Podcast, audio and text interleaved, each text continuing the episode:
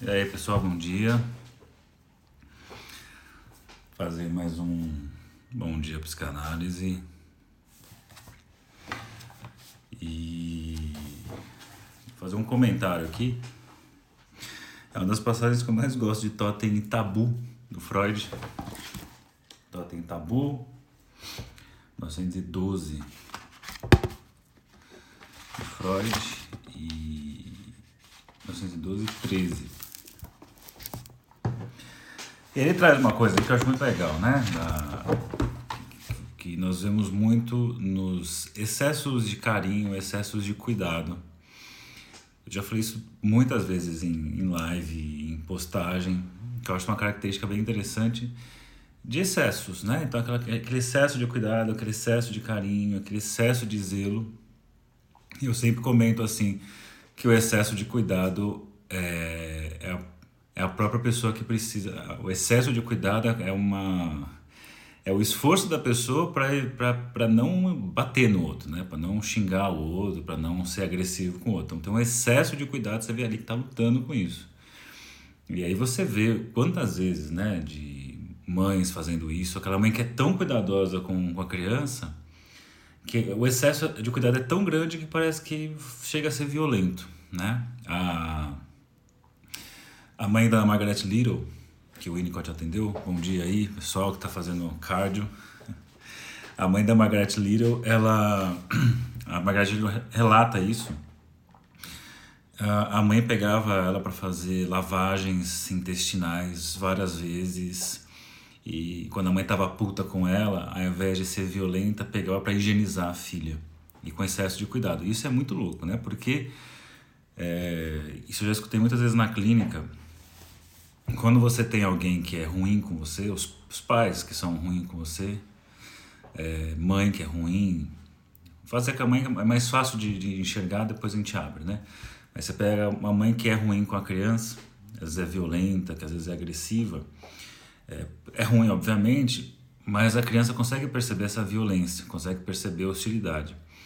Mas você tem vários casos da mãe que é tão cuidadosa e que a violência parece, passa disfarçada dentro do excesso de cuidado. Então a, ela faz uma série de coisas e fala assim: é pro seu bem, eu só tô cuidando de você, e aí causa um parafuso na cabeça, né? Porque, veja, a mãe da Margaret Little pegava ela para fazer lavagens na filha, intestinais, é, enfim. É, ficava verificando dentro da orelha como é que tava, dentro da boca, dentro do nariz, enfiando objetos no ânus, na vagina. E que aí tinha um excesso de cuidado que era um abuso, né? Tava acontecendo um abuso, só que para percepção da, da, da Margaret Little, ela não conseguia perceber isso, né? Então precisou lá na frente que o Winnicott falasse assim, odeio sua mãe, né? Tenho raiva da sua mãe, porque sua mãe fazia uma coisa absurda. E é muito legal isso que o Winnicott faz, porque ele ele nomeia aquilo que ele diz, né? Aquilo que ela não, não, não tinha condições de dizer. Porque dentro da, da, da, percepção dela era uma mãe com excesso de cuidado e teve todas as, implica as consequências negativas, porém ela não conseguia perceber, era só uma mãe que me amava muito, eu amava demais. E sempre fala de amar demais, eu lembro da cena do filme Gladiador, e que você tem lá o.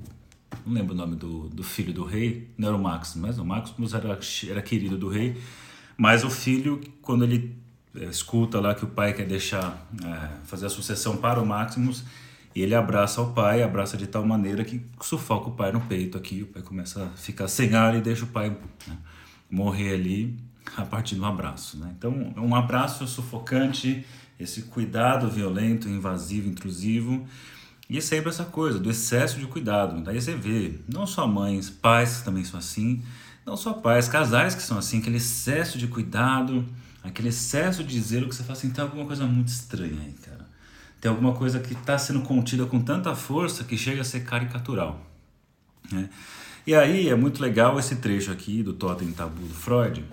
Isso aqui é na parte 2 do Totem Tabu. E na parte 2 é um subtítulo chamado É, o Tabu dos Soberanos, né? parte 2.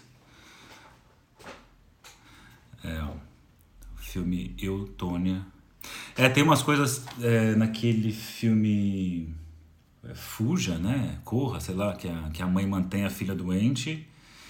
E também naquele seriado que eu não me lembro o nome, que a menina é careca, parece ter um monte de problemas, assim, na verdade é a mãe que está sempre no excesso de cuidado medicamento, e a pessoa adoece, que é manter o outro numa posição de fragilidade. Né?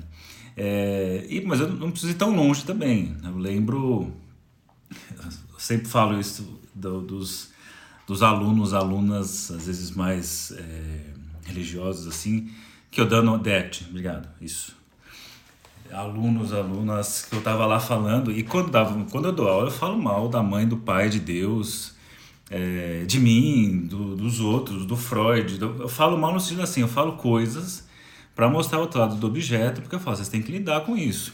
É muita de provocação, obviamente. E tem gente que fica incomodadíssimo. Eu falo, gente, em psicologia você tem que escutar essas coisas, porque vai escutar isso de paciente, você não pode ir lá querer que fale só a partir da sua perspectiva, só a partir da sua crença.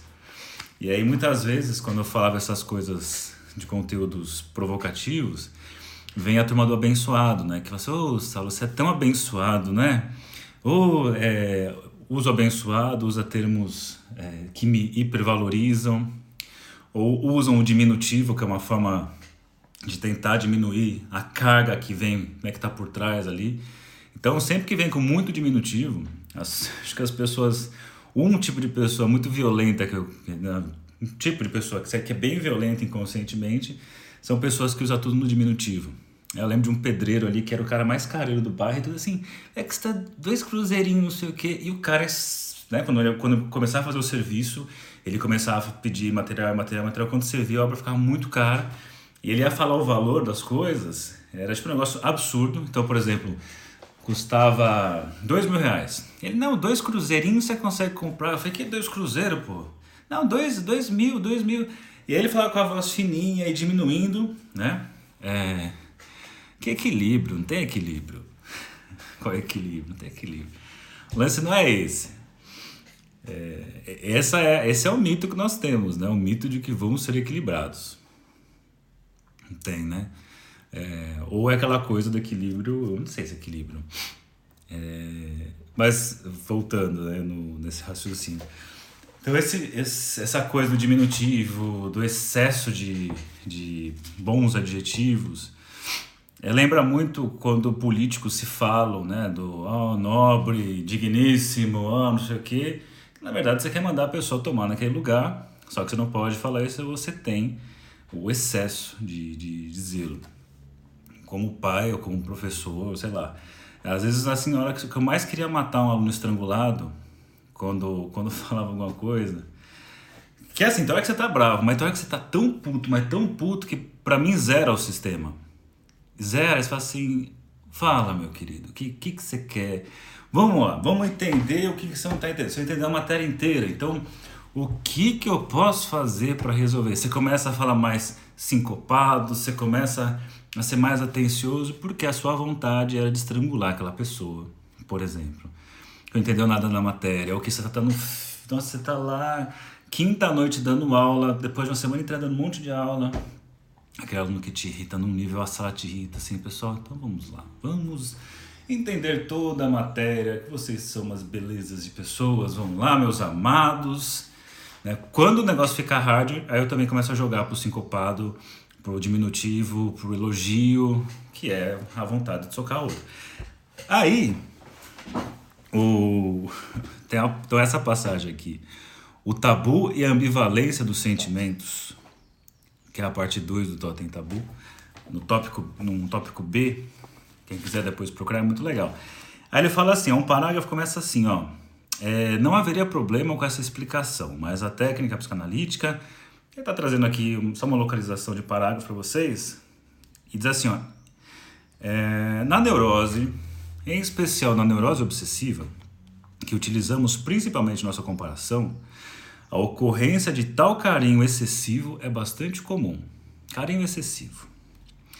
Chegamos a compreender muito bem a sua origem. Então, de onde surge o carinho excessivo? É isso aí, indo pro consultório estudando. Já estou no consultório estudando, daqui a pouco chega o paciente. Ele sempre surge quando, além do carinho predominante, há uma corrente oposta, mas inconsciente de hostilidade. Excesso de carinho e uma corrente oposta de, de, de hostilidade. Não significa, não significa que todo carinho tem a ver com uma, uma, hostilidade, não é isso, né? E aí, Thunder, não sei se você tá online aí, pô, vamos gravar, né? Vamos tocar. É...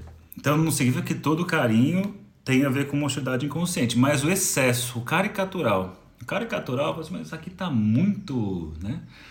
Tá elogiando demais, tá agradando demais. Então ele diz: Há uma corrente oposta, mas inconsciente de hostilidade, ou seja, quando se verifica o caso típico de ambivalência emocional. A hostilidade é então abafada por uma intensificação excessiva do carinho, de novo.